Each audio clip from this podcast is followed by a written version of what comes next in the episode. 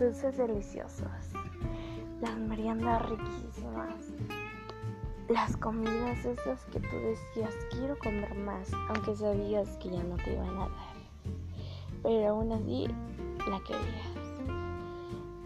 Te escondías para ver si se iba tu mamá y si se iba y te cachaba. Esas frutas de merienda que te daban, esas galletitas tan crujientes que te compraban y tu vaso de lechita o chocomil que te tomabas por las mañanas. Tu mamá y tu papá pues trabajaban duro para darte para darte todo lo que ellos tenían a su alcance. Y esos son tus padres. Tus padres siempre estarán contigo para apoyarte.